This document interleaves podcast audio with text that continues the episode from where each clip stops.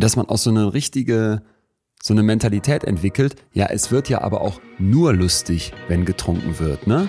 wenn man äh, bestimmte Schammomente hat, wenn man, ja, oder wenn man sich vornimmt, nicht zu trinken und dann wieder in einer Bar sitzt und äh, wieder was trinkt. Das sind so bestimmte Momente der Klarheit, wo die Selbsttäuschung durchbricht. Und es sind viele Stellen, wo man eben dann wirklich über sich nachdenkt. Äh, Leon, ich erinnere an unser letztes Saufgelage wo wir natürlich auf höchstem Niveau äh, sechs oder sieben Flaschen Champagner geleert haben. Betreutes Fühlen. Der Podcast mit Atze Schröder und Leon Windscheid.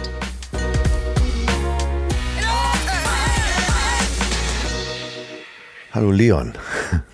Hallo Atze. Ich habe ja? Teil an deinem Auftritt gestern Abend in Berlin. Es muss ja grandios gewesen sein.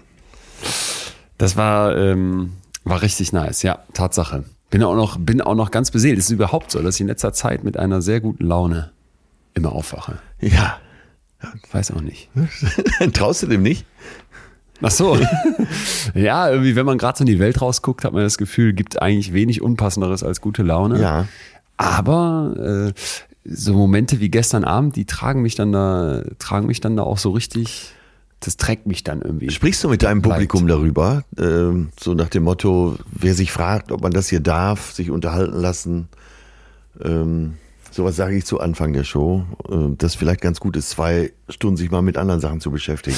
Ja, ich sage das nicht so direkt, sondern ich stelle ja, also die, die Idee ist ja altes Hirn, neue Welt. Das heißt, ich stelle erstmal diese völlig absurde Welt vor mhm. und zeige den Leuten ne, mit so Statistiken, aber auch mit so kleinen Einspielern und so, äh, wie irre das alles ist. Ich habe mich bei dir bedient auf deinem Instagram-Post, da hast du mal so ein Video gepostet von so einer Frau, die bei McDonalds sitzt und da habe ich erst gedacht, das wäre ein Fake, aber die haben ja jetzt offenbar bei McDonalds in manchen Filialen, ich habe das dann recherchiert, ja. das ist wahr, Pedalsitze. Also sitzt auf so eine Art Heimtrainer, während du dir den Big Mac reinfrisst. Und dann siehst du diese Frau da und dabei hat die noch ein Handy in der Hand und frisst diesen Big Mac und tritt so halbherzig in diese Pedale. Und ich dachte, Alter, so ein Klositz hätte ich verstanden, aber Pedalsitze. und äh, ich zeige den Leuten also wirklich die, die Absurdität der Welt und dann halt auch, äh, klar, Ukraine-Krieg. Ja. Und sagt dann, sagt dann auch ganz ehrlich, ich wache in letzter Zeit auch immer mal wieder auf und bin morgens platt. Und dann kommt das für, für mich aber, dass ich sage, was sollen wir jetzt machen? Sollen wir jetzt den Kopf in den Sand stecken? Sollen wir jetzt ähm, alle gefrustet, mutlos rumlaufen? Und, und, will dann eigentlich direkt am Anfang klar machen, die, die, die Psychologie, meine Wissenschaft, ohne irgendwie Chakra-Sprüche oder so ein Coaching-Gelaber, die hat fundiert ganz viele Ideen und auch viel, viel, wo man, finde ich, Hoffnung bekommt, dass man was verändern kann, dass man sich selber verändern ja, kann. Und dann ja. sage ich, wir machen uns zwei gute Stunden, ey, genießt die Reise. Ja. Und dann funktioniert es auch. Ach, das ist also, auch gut. Wir machen uns zwei gute. Stunden. Äh, ist ja eh gut zu sagen, was man vorhat, ne?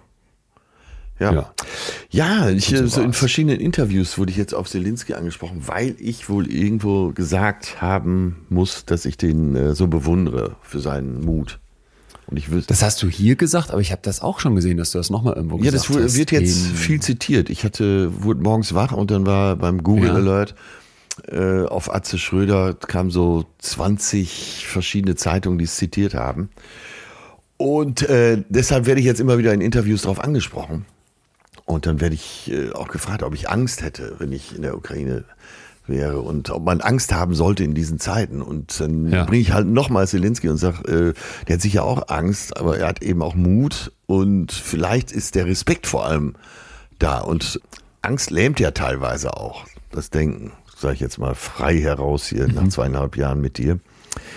Äh, besser wäre es, äh, Respekt zu haben und einen wachen Geist, oder?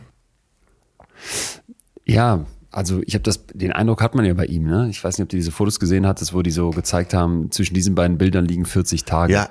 Und auf dem einen sieht er aus wie so ein, keine Ahnung, ein Kopf für eine Gillette-Werbung und im zweiten sieht er aus äh, wie, wie äh, nach, nach, nach drei Tagen Oktoberfest und äh, Bart und nein, sieht einfach fertig ja, aus, traurig, ja. niedergeschlagen, so nichts mit Party. Und ähm, da, da denke ich mir dann, dass es in so einem Moment natürlich mit der Angst so eine Sache ist, aber ich bin, ja, wie du auch weißt, hier nach zweieinhalb Jahren immer noch ein großer Freund der Angst. Ja. Und denke, dass es in so einem Moment eben auch völlig okay ist, Angst zu haben. Und ehrlich gesagt, wenn man dann die Videos sieht, wie die Politikerinnen ihn besuchen ja. und dann da immer so viel Militär drum steht, da habe ich mich dann schon gefragt, wie viel Angst ja. er vielleicht auch haben ja, in sich hat, die er nicht nach außen zeigen will und vielleicht auch in so einem Fall nicht in so einem exponierten Fall vielleicht auch nicht sollte, damit irgendwie die Hoffnung bleiben kann für so viele andere, die auf ihn setzen. Tja. Naja, jetzt hat sich weder fürs äh, Freeze noch fürs Fliehen entschieden, sondern fürs mhm. Kämpfen. Ja. Und äh, dazu gehört ja wahrscheinlich auch klarer Kopf. Ja. Ja. Total. Total. Ja, apropos klarer Kopf. also, da, dazu muss ich noch was sagen. Gestern, ähm, ich muss dir eigentlich noch was Ekliges kurz vorher erzählen, aber dann muss ich dir was erzählen zu unserem heutigen Thema. Ich war in äh, Leipzig in einem Second-Hand-Laden. Ja. Stimmt gar nicht, in Würzburg noch. In Würzburg und er war total schön äh, gemacht und auch super Beratung. Und dann haben sie mir eine Joker-Hose verkauft, so eine Jeans. Und wusstest du, dass Joker-Hosen, ich glaube Wrangler auch in Deutschland gemacht ja, wurden? In, ja, ja. Ja? Wusste ich nicht. Ich dachte, das wäre irgendwie sowas äh, wie Levis. Äh, Levi's oder wie es heißt. Nee, nee, nee. Ich, äh, das eine wird in der Nähe von Kiel gemacht, das andere, glaube ich, äh, in Ostfriesland. Also. So. Und äh, dann dachte ich, okay, ich versuche, ich versuche, es klappt sehr, sehr schlecht mit meinen äh, komischen Körpermaßen, aber ich versuche mir zunehmend Sachen Secondhand zu kaufen, was auch, was auch grundsätzlich, wenn man nicht so 1,95 groß und irgendwie komisch gebaut ist, glaube ich, ganz gut geht. Gute Idee. Und bei Jeans ja. geht es ganz besonders gut. Und das war so ein richtiges Wertarbeitsstück. Also dachte ich, Hammer, zieh die an, merke auch, noch mal geiler, hat sich der deutsche Ingenieur wieder was bei gedacht, sie hat zwei Knöpfe. Ja. Kennst du so Hosen? Ich kaufe mir gerne mal Hosen, wo ich so denke, ja, muss ich wieder ein bisschen mehr Rennrad fahren, dann passt die. Ja, ja aber das ist natürlich, das ist aber Optimismus, ne? Eine Hose zu ja, kaufen, ja, die schon, die eigentlich beim Anprobieren zu klein ist. Man aber denkt, passt. das mache ich zeitlebens, dass ich denke, naja, in vier Wochen bin ich ja wieder dünner. Ja, ja und sie liegen dann im Schrank, weil ich werde noch dicker. Und dann habe ich diese bei dieser Hose festgestellt, die hat einfach zwei Knöpfe. Die nimmt diesen Optimismus schon auf. Du kannst zwischen zwei Knopflöchern wählen, wie dick du jeweils bist. Also war ich total überzeugt, habe wie, wie hab sie einen Deichmann-Spruch gemacht, die lasse ich direkt an und komme dann auf, auf die Bühne mit dieser neuen Hose, fühlte mich super und merke dann so nach 20 Minuten, hier stimmt was nicht. Ne? Ich muss so ganz Zeit an meinen Oberschenkel fassen. Und dann ging das so weiter und irgendwann merkte ich, boah, auch wenn man dann so anfängt, so ein bisschen zu schwitzen, ich muss mich immer mehr kratzen. Und es, in, der, in der Pause komme ich raus, ziehe meine Hose sofort aus in der, in der Garderobe, guck an meinem Bein runter, alles rot, alles aufgekratzt, alles so. Und ich habe mich, also ich habe mich lange nicht mehr so abartig geekelt. Die Taubenscheiße war nix dagegen. Ich muss irgendwie so Maden oder sowas damit eingeschleppt haben. Habe jetzt das Gefühl, ich bin von Rinderband, Würmern, Aliens dir. und sonst was besiedelt. Und das dir. Ey, und, und, jetzt, ich musste die ja wieder anziehen, weil ich musste ja wieder raus. Ich kann ja schlecht ohne Hose raus. Also habe ich meine Beine komplett mit diesem Handdesinfektionszeug äh, gegen Corona eingerieben. Weiß jetzt nicht, ob das gut war. Dachte, da, damit tötest du die Maden ab. Und dann musste ich wieder da reinsteigen. Und es war so ekelhaft. Wow. Ja, wir schreiben jetzt mal äh, für, also wir machen jetzt so Paragraphen, äh, Tourparagraph 1, sagen wir mal, immer mhm. eine zweite Hose mhm. dabei haben. Ja, ja. Epic Fail. Hatte ich Vielleicht auch so eine weitere Jogginghose dann ne, für die zweite Hälfte. Kannst du in der Pause nochmal umziehen, so oder so. Wird jetzt lockerer. Äh, nee, aber das, genau, das, das, muss, das muss ist der erste erzählen, Satz, weil wenn du auf die Bühne kommst. Ihr seht schon, es wird jetzt lockerer. Eigentlich wollte ich dir aber erzählen, dass ich dann gestern Abend nach diesem Berliner äh, Spektakel da mit Freunden noch in der Bar saß in Neukölln. Ja. Und das war ja dann vier, fünf Stunden nach dem Gespräch mit unserem Gast, das jetzt gleich kommt, ja. und unserem Thema. Und wir haben so ein, zwei Bierchen getrunken und da war ich, muss ich auch noch kurz sagen, total geflasht. Halber Liter Pilz in Neukölln, 3,20 Euro in der Bar. Ähm, jetzt fragt der Weltfremde natürlich, äh, ist das teuer oder günstig? Das ist total günstig. Ach so, okay. In Münster steht jetzt ganz oft die 5 vorne. Das stimmt, du bist ja Gastronom. ja, und wir haben gerade wieder alle in unseren Barster Bierpreiserhöhungen bekommen und ich befürchte, wir werden uns auch nicht mehr allzu lange vor dieser 5 schützen können. Ja. Hier in Neukölln ist das alles egal. Die Marke kannte man dann nicht. weiß nicht, ob das dann irgendwie billig, viel billiger ist, aber ähm, ich habe es nicht so, nicht so genossen. Ich habe es mit einem anderen Kopf getrunken, dieses Bier. Ach so, weil wir gestern Nachmittag schon das Interview gemacht richtig, haben mit Daniel. Richtig. Weil ich seit gestern über unser Thema nachdenke. Äh, tja, hm, ich kann dich so ein bisschen beruhigen. Bei uns führte das dazu, dass wir gestern richtig zugeschlagen haben. oh Gott, ey, wir sind auch zwei, zwei Kapaiken, oder? Oh Gott. So, irgendwie war es klar. Irgendwie war es aber auch, irgendwie war es klar. Shit, ja, du hast richtig zugeschlagen. Und mit gutem Gewissen dann? Ähm, tatsächlich, ja, weil das, oh Gott. Ich, ich, unsere Produzentin äh, rief mich eben schon an. Ich hörte durchs Telefon ihren Kopf schütteln. Der hat das Interview schon geschnitten. ja. auf die Frage, warum ich mir denn das Buch gekauft habe und was es in mir ausgelöst hat, habe ich wohl geantwortet, äh, ja, hier, mh, mm, äh, mh, mm, äh, ich bin kein ja. Suchttyp. Ja, ja, ich erinnere mich. Ich hatte auch nämlich das Gefühl, dass du ein bisschen ausweicht und dachte, wenn unser Gast strenger wäre, wird er jetzt nochmal journalistisch nachhaken, aber er ist ein Gentleman. Ja, er hat mich leben lassen. Also an der Stelle war ich sehr verletzlich. Ich werde mich nie wieder argumentativ so entblößen.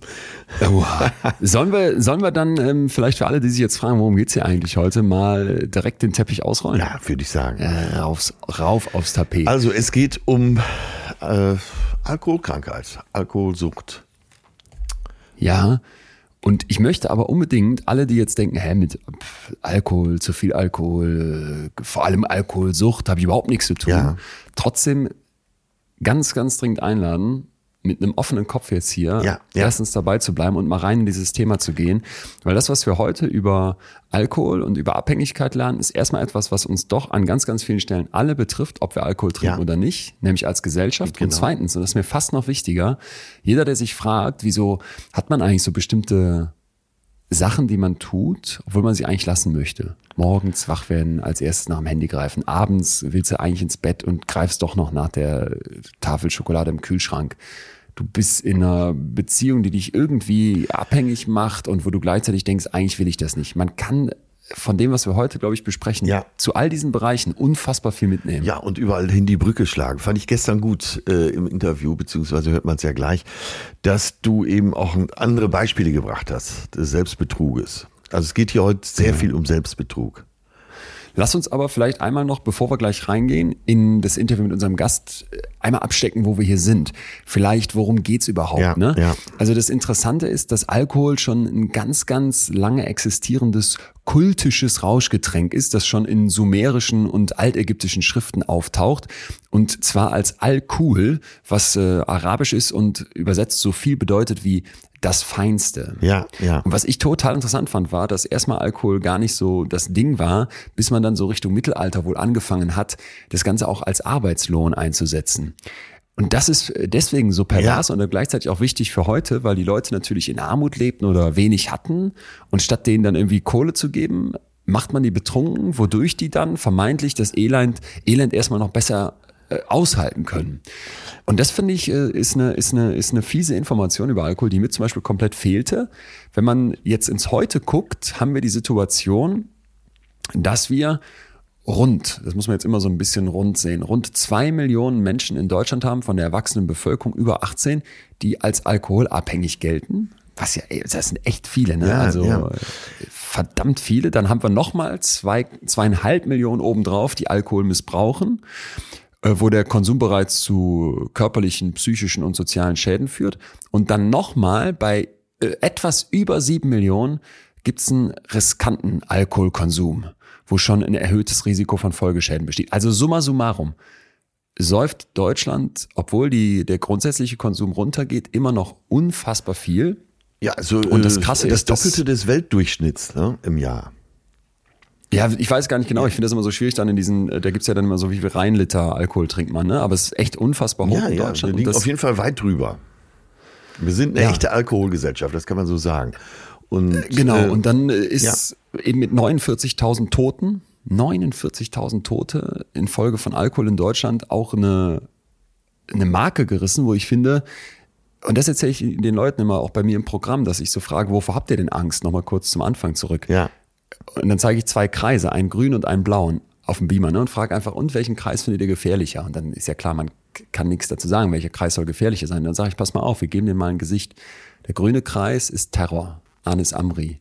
Der hat in Deutschland mit dem LKW auf dem Weihnachtsmarkt zwölf Menschen hinterhältig ja. umgebracht. Ja. So.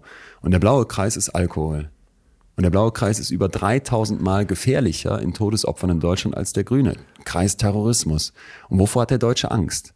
Ne? Und dann wird sofort klar, wenn jetzt irgendwie Terror ein seltener Gendefekt wäre, an dem in Deutschland im Jahr zwölf Menschen sterben, dann hätte keiner jemals von Terror gehört. Ja. Aber weil die Terroristen unsere Angst massiv geschickt kapern, haben die alles im Griff. Und gleichzeitig vor so wirklichen Gefahren, also klar ist Terror eine Gefahr, aber vor so viel, viel größeren Gefahren wie Alkohol, wo dann um die 50.000 ja, Menschen jedes plus Jahr Folgekrankheiten natürlich. Ja. Plus Folgekrankheiten, ja. plus der ganze Scheiß, der vorher schon passiert. ähm, da macht die Fußballnationalmannschaft Werbung für. Jahrelang. Ja, aber äh, Ne? darauf wollte ich ja gerade hinaus. Äh, es gibt ja auch so viele Sprüche und Euphemismen ähm, in Sachen Alkohol. Es wird ja alles sehr leicht genommen. Ne? Es ist ja nie, also äh, man, man sieht natürlich die extremen Beispiele im Fernsehen, so wie Jenny Elvers und Co., äh, wo man denkt, ja, okay, das ist ja eine Flasche Wodka, eine Kiste Bier jeden Tag. Ne? Aber so, das alles andere darunter wird ja so leicht abgetan. Naja, ein Gläschen hat noch keinem geschadet, schützt deine Sorgen äh, in ein Glas Wein. Äh, selbst Angela Merkel hat gesagt, naja, so ein Glas Wein abends zum Essen kann ja nicht schaden. Es wird halt alles sehr leicht gemacht, ne? Und, und wir ja auch, oder Ja, total. Wir starten hier und reden über Alkohol und finden das irgendwie lustig. Und ich muss auch sagen, mir sind ganz viele lustige Sachen mit Alkohol passiert. Äh, Aber gestern sagte dann eine Freundin da an der Bar, die keinen Alkohol trinkt seit einiger Zeit, es wäre ihr dann irgendwann klar geworden, dass man auch so eine richtige, so eine Mentalität entwickelt. Ja, es wird ja aber auch nur lustig, wenn getrunken wird. Ne? Ja, ja. Und es passiert ja auch nur was heute Abend, wenn wieder alle saufen. Und wenn die Party so richtig eskaliert. Und das hat ihr Da habe ich gestunken. gedacht, ey, das hat ihr gestunken. Mhm. Und sie sagte dann, dann dachte ich, jetzt wird es jetzt ein bisschen esoterisch, aber es war es überhaupt nicht.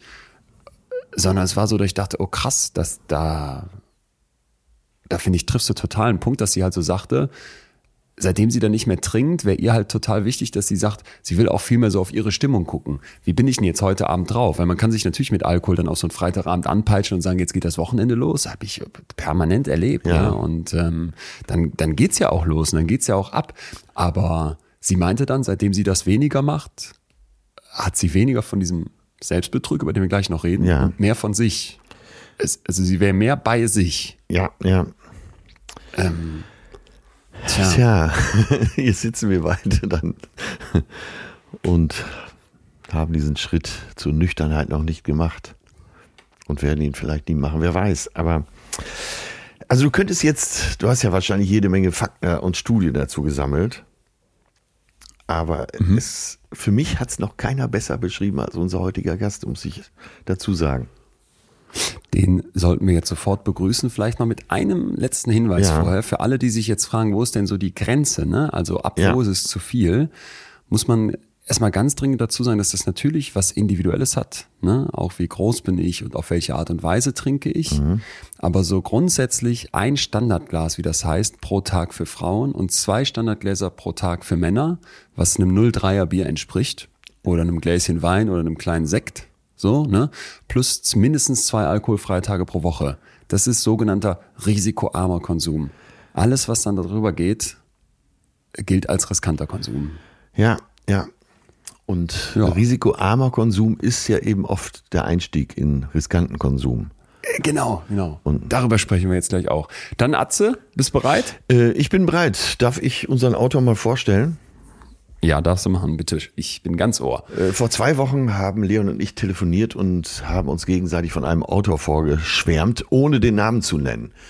Und wir hatten jeweils ein anderes Buch von ihm gelesen, aber es war ein und derselbe Autor, Daniel Schreiber. Und dann äh, konnten wir beide uns gar nicht beruhigen, weil er so gut schreibt und wir von seiner äh, künstlerischen Leistung so beeindruckt waren. Ja, und dann hat äh, Leon ihn einfach mal angerufen und er hat, glaube ich, dir spontan zugesagt. Spontan? Jo. Ja. Ja, sofort. Ja. Und er hat ein bemerkenswertes Buch übers Trinken geschrieben, das Buch Nüchtern.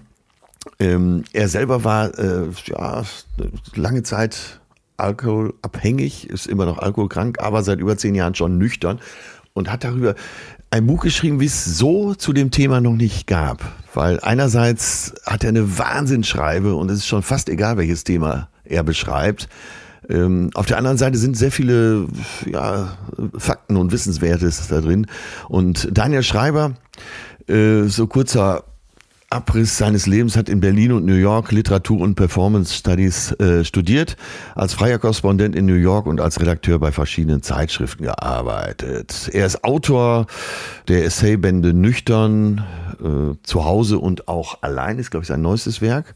ja, und überragend. Ja, das ist, äh, der ist wirklich intellektueller im besten, besten Sinne und auch ein sehr witziger Ja. Typ, muss man dazu sagen. Ich, äh, so ein paar Pressestimmen habe ich hier noch zu dem Buch. Bitte, bitte, bitte. Ähm, also äh, Judith Luig schreibt in der Berliner Morgenpost ein Buch, wie es bislang noch keines gab. Es ist keine Saufgeschichte und kein Ratgeber. Es ist ein literarischer, persönlicher Essay.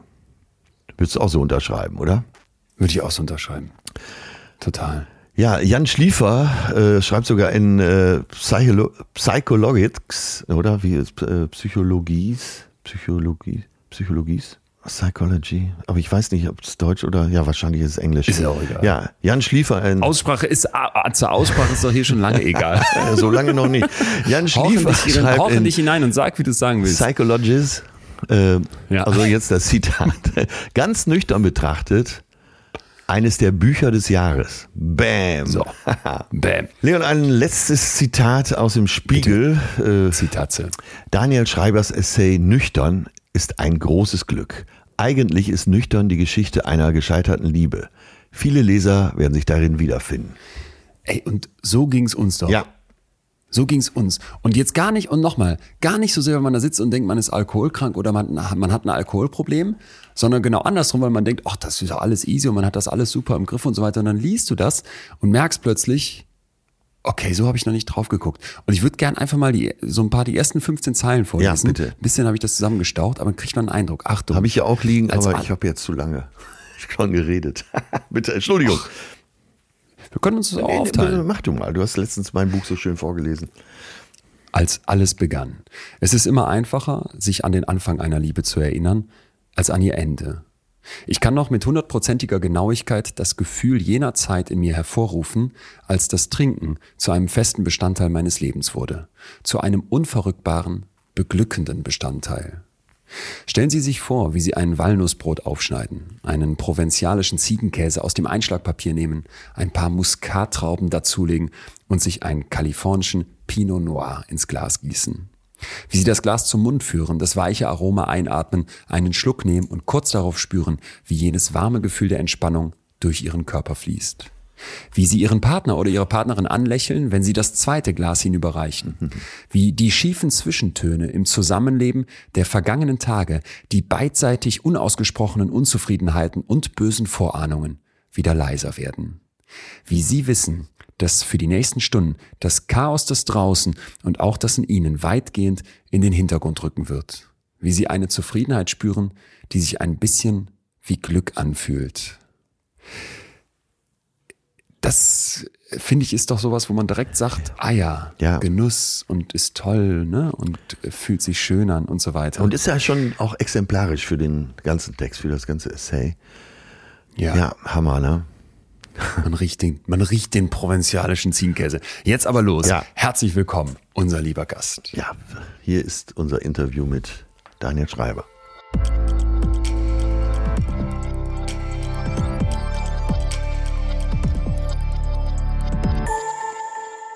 Was hast du denn gestern gemacht, Atze, dass du hier sagst, du wirst nicht fit aussehen?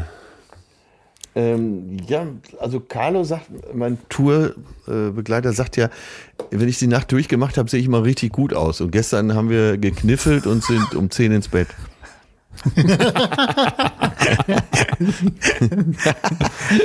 Siehst schön aus. Strahlst uns hier an ins, Ber ins Berliner Zimmer nach Neukölln, wo unser Gast Daniel Schreiber nur wie viel Meter hinlaufen musste So 280 Meter, hat Google gesagt. und trotzdem leicht außer Atem war, als er hier ankam. So einer sympathisch verspäteten Viertelstunde, wo ich sofort dachte, ach, zum Glück bin ich alleine. Aber das, Ich habe mich sehr beeilt zum Schluss. ja, das betrifft uns ja alle, ne? Dieses äh, sportlich nicht zu den oberen 5% zu gehören. Ey, wobei ich, muss ich mal kurz sagen, die Oberkörperfreifotos, die ich von dir in deinem Buch gesehen habe, Wahnsinn. Bin zur Salzsäule geworden vor lauter Neid. Ja, jetzt bei der Buchvermarktung kommen auch so 20 Jahre Video, 20 Jahre alte Videos in den Sendern wieder hoch und da muss ich sagen, Wahnsinn, Schultern hatte ich mal, alles weg. Shit. Shit. Kein Muscle Memory. Mein Mitbewohner hat letztens erzählt, er wäre mit 16 immer ins Fitnessstudio gegangen und das würde, davon würde er heute noch zehren, weil er hätte Muscle Memory. So ist es, Körper genau. würde sich noch an die Muskeln erinnern. Ach, das ist doch, das ist doch eine Mehr. Nein, Dieser, nein, absolut. Ich bin nein? sogar so weit, dass Okay. ich, dass ich den Kopf schüttel, wenn ich am Fitnesscenter vorbeigehe. Also sichtbar für alle. äh, darf, äh, Höflich wie wir sind, reden wir nur über uns. ja, also herzlich willkommen, Daniel Schreiber. Danke für die Einladung. Es ehrt mich sehr. Ehrt uns um, umso mehr. Du hast uns so beeindruckt mit, äh, ja, wie sagt man denn in deinem Kreis? Mit, mit deiner Schreibe, darf man das so sagen? Ich glaube schon. Klingt gut. Klingt gut. Und ähm, wie kommt man dahin, dass man so schreiben kann. Wie viel, wie viel Prozent Talent ist es? Wie viel Prozent hast du gelernt? Wie viel Prozent ist es äh, Erfahrung? hm. Das ist so eine gute Frage, weil ich würde sagen, so intuitiv würde ich sagen, vielleicht fünf Prozent Talent und 90 Prozent äh, erlernen, also wirklich Arbeit und, und ausprobieren und üben und genau die restlichen fünf Prozent Erfahrung. Weil ich glaube, man wird schon sicherer im Laufe der Zeit. Und äh, ich schreibe jetzt schon sehr lange. Ja. Und das heißt, man hat da auch so gewisse Ansprüche und ähm, auch gewisse Ansprüche an sich selbst. Man hat ein Gefühl dafür, was möglich ist und irgendwann möchte man das auch erreichen, was ja. möglich ist. Und hast du denn dann, wenn du jetzt alte Texte von dir anguckst, so das, was ich total kenne, so eine, so eine, also eine Scham fast, dass man so denkt, wie ja. konnte ich sowas? Ja, das, ja, ja, das definitiv. ist auch da. Ja, ja, also gerade bei ganz frühen journalistischen Texten, also als ich so Anfang 20 war, ähm, da fand ich mich ganz toll. Und, ähm, und heute würde ich definitiv sagen, okay, das äh, war nicht ganz so gut. Und wann war das bei dir, dass du so Sätze schreiben konntest, wo ich dann wirklich davor sitze in einer Ehrfurcht und ja. denke, ich werde ja gleich auch immer wieder was hier und Atze auch von deinem Buch vorlesen, weil wir so Zita Zitatze-Fans sind, Zitate machen. Und äh, wie, wann kippt das dann, dass man wirklich so Sätze schreiben kann, wo du vorsitzt und denkst, boah, also du denkst es vielleicht nicht, aber ich denke mhm. es. Ja. Nee, das, ich finde es total toll, dass ihr das denkt. Ähm, also ich denke das natürlich nicht. Also ich, äh, hm. ich lese das, lese das und denke, ja, das ist, das ist ein, ein guter Satz und da könnte man vielleicht das noch ein bisschen verbessern und da äh, wäre vielleicht doch lieber diese Redewendung angebracht haben. Ja. Und ähm, also ich habe das, also ich habe so überhaupt keine Ehrfurcht vor meinen Texten. Nee. Das ist wahrscheinlich auch gut so. Vielleicht. Ich habe mal einen Satz rausgepickt, der heute bestimmt auch eine Rolle spielt. Jede Halbwahrheit, jede Lüge, die man sich selbst und anderen erzählt, geht auf Kosten der inneren Substanz. So lange, bis man irgendwann gar nicht mehr richtig weiß, wer man ist. Äh, also, oder ja, Atze? Ja, mit dem Satz bin ich wirklich tagelang umhergewandelt. Den hatte ich mir auch angestrichen.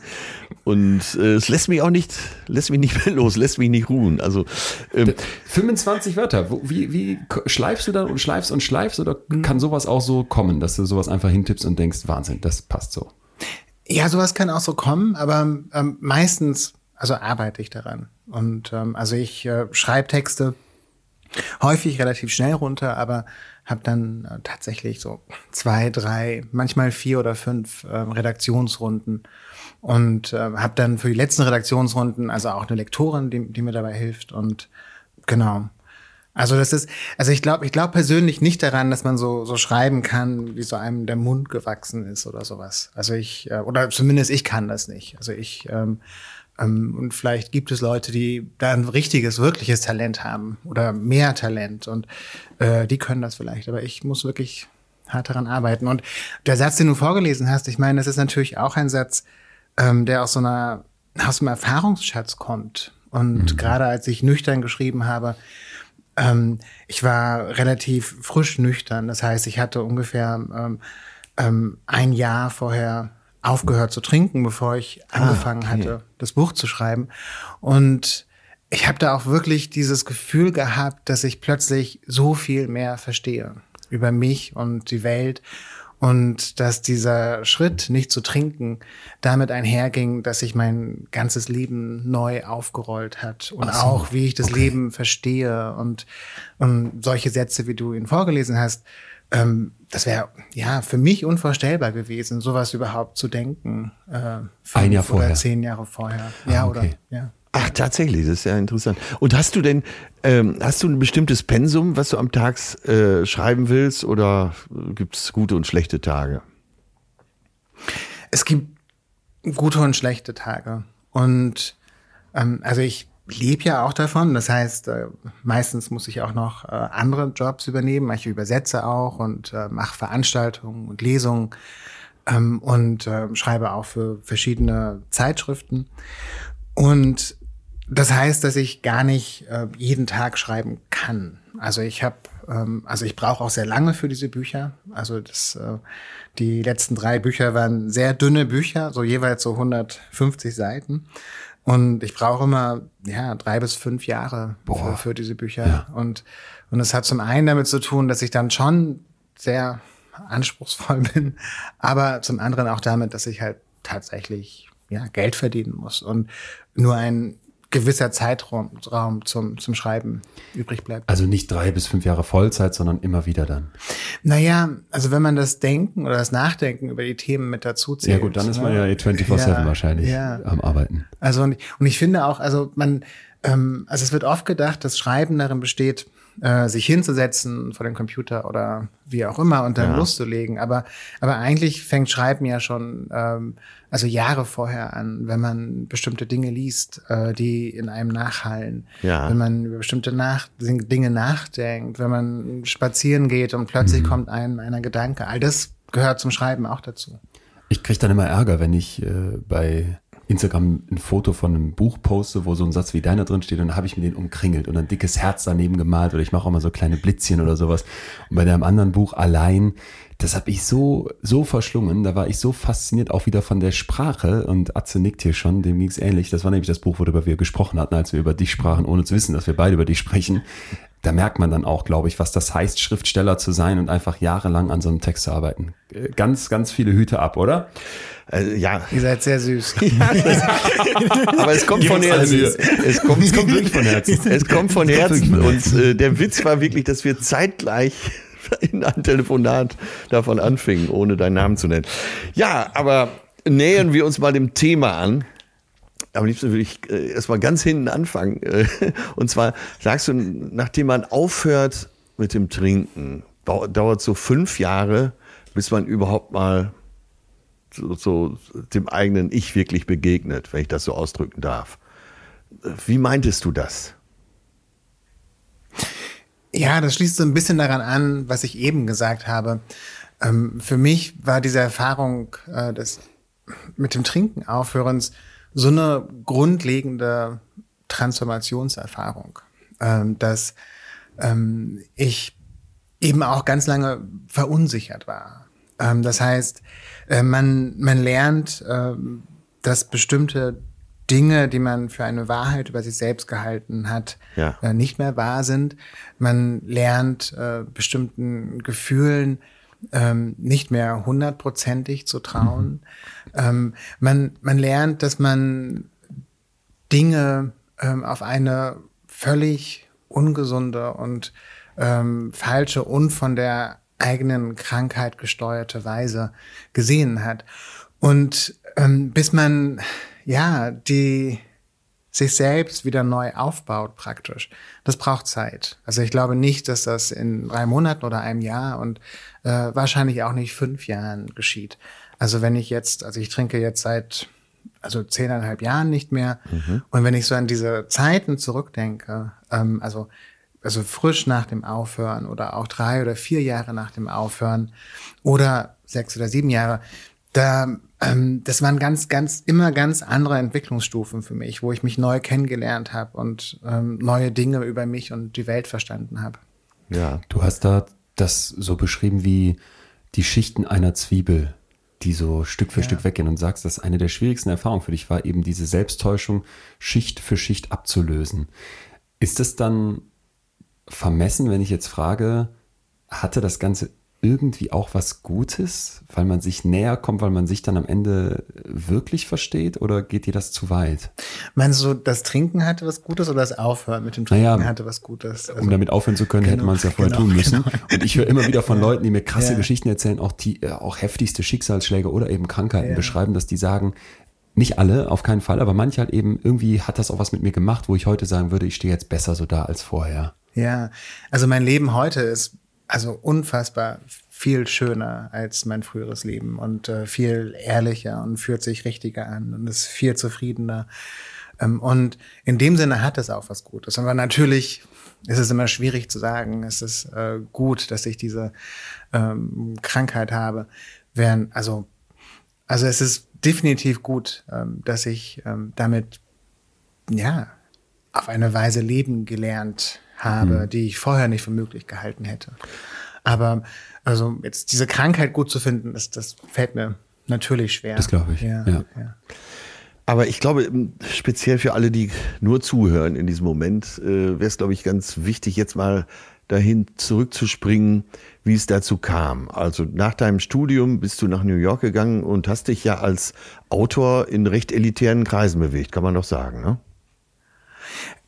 Ja, gar, gar nicht so unbedingt. Also gar nicht so elitäre Kreise, ehrlich gesagt. Also ich habe super viel gearbeitet. Ich habe äh, als äh, Private Chef gearbeitet. Ich habe Deutschunterricht gegeben. Ich hatte einen, einen äh, sehr großzügigen Freund, der die Miete gezahlt hat.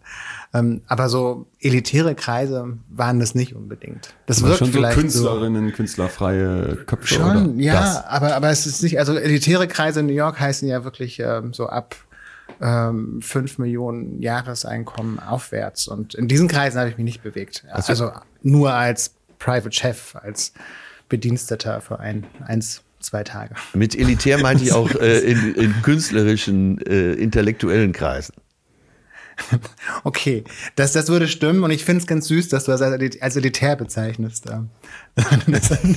so, wie, so wie unsere Runde hier gerade. ja, Geld haben ist ja vulgär, das kann ja jeder.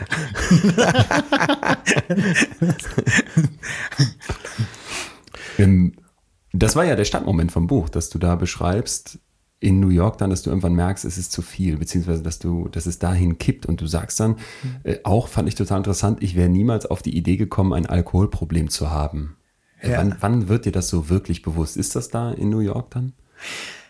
Ja, ich glaube, wenn man diese Krankheit hat oder wenn man sich auf dem Weg dorthin befindet, äh, diese Krankheit zu bekommen, dann glaubt man das grundsätzlich nicht. Man glaubt grundsätzlich, dass das eigene Trinken okay ist ähm, dass äh, man sich so gut eingerichtet hat, äh, dass man das gut vertragen kann. Man hat sich, man hat die Leute gefunden, die mit einem trinken oder die das zumindest nicht so schlimm finden und das irgendwie unterstützen.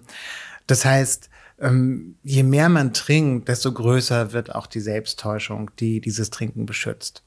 Und ähm, ich beschreibe in dem Buch, dass es aber immer wieder so Momente der Klarheit gibt. Das heißt, Momente, wenn man vollkommen verkatert aufwacht und ja, sich vielleicht in bestimmten Blitzerinnerungen daran erinnert, was passiert ist die ganze die vergangene Nacht und das war eben alles andere als gut. Wenn man äh, bestimmte Schammomente hat, wenn man, ja, oder wenn man sich vornimmt, nicht zu trinken und dann wieder in einer Bar sitzt und mhm. äh, wieder was trinkt. Das sind so bestimmte Momente der Klarheit, wo die Selbsttäuschung durchbricht. Aber äh, die Selbsttäuschung an sich ist etwas sehr Starkes. Und äh, wenn ich an die Zeit des Trinkens für mich zurückdenke, dann ist das auch ein, ja, also war das für mich, also die, oder ist das für mich immer noch die große Überraschung, wie sehr wir in der Lage sind, uns selbst zu belügen und uns Geschichten zu erzählen, die praktisch und äh, mhm. äh, sinnvoll für uns scheinen die aber nichts mit der Realität des Lebens zu tun haben, das wir führen. Äh, meinst du denn auch so Momente, wo man dann, äh, das ja gerade beschrieben, dann wieder an der Bar sitzt und vielleicht eine kurze Zeit so eine Scham aufflammt, dass man es wieder nicht geschafft hat, aber ein, der Selbstbetrug dann einholt, so nach dem Motto, naja, komm, andere sind ja noch viel schlimmer und so weiter. Genau, genau das. Und es gibt immer jemanden, der schlimmer ist. Mhm. Also ich hatte ähm, also zum Schluss hatte ich immer noch einen Freund, der immer sehr viel mehr trank als ich. Und das war bis ganz zum Schluss so für mich ähm, der, der Vergleichsfreund, wo ich dann dachte, okay, also, also bei mir geht das ja noch, aber bei ihm ist ja so viel schlimmer. Jo, und äh, genau. Und der ist dann aber tatsächlich ein halbes Jahr vor mir nüchtern geworden. Ach, und, und hat mich auch zu den Meetings mitgenommen, das erste Mal. Und äh, das war, also ja, total faszinierend. Und wirklich in dem Moment, wo er nicht mehr trank, gab es niemand anderen, der mehr trank als ich oder auch nur genauso viel trank. Das heißt, ähm, also der Selbsttäuschung wurde da so ein ganz grundlegender Pfahl oder Pfeiler so entzogen. Ja. Sind das dann so Klarheitsmomente, wenn sowas wegbricht? Ja. ja, total. Also ich erinnere mich so gut an dieses Gespräch, in dem er mir erzählt hat, dass er aufgehört hat zu trinken und dass er denkt, ich äh, solle auch aufhören zu trinken. Und dann habe ich so gedacht, nee, das, ähm, also du hast ein Problem, nicht ich. Ähm, und das okay. habe ich so ganz bewusst gedacht okay. und habe es ihm auch so gesagt, natürlich. Ja. Und äh, aber im Hinterkopf dachte ich, Mist, so ein Mist, das kann, das kann nicht wahr sein. ich, ich denke gerade, das wird auf so viele zutreffen, auch mit ganz, ganz vielen verschiedenen Problemen. Ne? Ey, unsere Beziehung, die läuft nicht so richtig. Er ist doof zu mir und da ist keine Liebe mehr zwischen uns beiden. Aber ich sehe ja noch andere Beziehungen, da läuft es noch viel schlechter. Genau. Ne? Ja. Und auch unabhängig von Sucht, boah, mein Job ist vielleicht nicht so pralle, aber guck mal, der da drüben macht noch einen viel langweiligeren Job. Dieses ja. permanente Vergleichen, das ist ja so tief in uns drin und dass das eben auch nach unten irgendwie einem einen Schutz geben kann, der nicht wirklich ein Schutz ist, ja. kann man sich psychologisch total vorstellen. Ja, ja. ja vor allen Dingen, äh, ich glaube, man äh, denkt ja manchmal, dass man auf einem anderen Niveau trinkt. Dass du äh, denkst, ja, der Bauarbeiter oder der Tracker oder ähm, sonstige Berufe, die jetzt vielleicht nicht den Schwerpunkt äh, Schreiben haben, dass die ja ihr Bierchen und ihren Schnaps trinken. Aber äh, wenn ihr da mit eurem teuren Rotwein sitzt, das ist ja schon fast Kultur, oder? Ich glaube nicht. Und ich, ähm, ich finde es immer überraschend, wenn ich äh, zum Beispiel in, in Baden auf Lesereise bin, wo ähm, also dass der Wein wirklich so als ein Kulturgut ja, gilt. Ja, genau. Das, das ist er nicht. Äh, das ist, äh, wir haben uns als Gesellschaft entschieden, diese Droge legal zu benutzen, ähm, mhm. ähm, sie als ähm, die große Maschine der Entspannung oder des Abschaltens zu akzeptieren. Ähm, und und ich glaube, diese Erzählungen von Kultur ja, und, ja. und, teurem Rot, Rotwein, das sind alles so Erzählungen, die man da draufpackt, um, um das irgendwie angenehmer zu machen. Ähm, und äh, daran muss ja natürlich jetzt auch nichts Schlechtes sein. Aber wenn ich jetzt so überlege, ähm, also die Menschen, die mir am meisten äh, davon erzählt haben, welcher Wein ja. aus welchen Gründen besonders gut ist. da will ich bei fast allen sagen, dass da, dass da zumindest ein kleines Problem existiert hat. Und was ich auch noch sagen was mir auch noch eingefallen ist, ist es tatsächlich so, dass dieser Eindruck eben auch kulturell gefüttert wird. Ne? Also, ja, ja, ja man, total. Also man, man muss eben auch nur sich irgendwelche Talkshows angucken und da sitzt immer jemand, der am Tag ein Kasten Bier und zwei Flaschen Wodka ausgetrunken hat und, und man kann sich immer sagen, ja, das das, das ist Alkoholismus, das ist Abhängigkeit, ja, aber ja. nicht, nicht die ein, zwei Flaschen Wein, die ich am Abend trinke. Es gibt dazu ein total spannendes Modell von einem der Forscher überhaupt zum Thema Sucht und Abhängigkeit, Professor Johannes Lindenmeier, mit dem ich auch hier für dieses Gespräch äh, vorher sprechen durfte. Und das ist das Eisbergmodell. Und das kann man sich im Prinzip so vorstellen wie eine Wasseroberfläche, wie den Atlantik. Und alles, was über der Wasseroberfläche ist, fällt auf, ist sichtbar, nehmen wir wahr als problematisch. Ne? Aber dieser Eisberg hat halt eben unten, wie alle Eisberge darunter, noch einen riesigen Rumpf. Und dann sagt er im Prinzip, alle von uns, die so irgendwie versuchen, normal zu trinken, die schwimmen so unter dieser Oberfläche. Aber diejenigen, bei denen es problematisch ist, eben halt auch. Nur wie der Rumpf von so einem Eisberg steigen die immer weiter an, immer weiter an, immer weiter an und sind ganz lange unauffällig in dieser Kultur, mhm. wo Trinken so normal ist.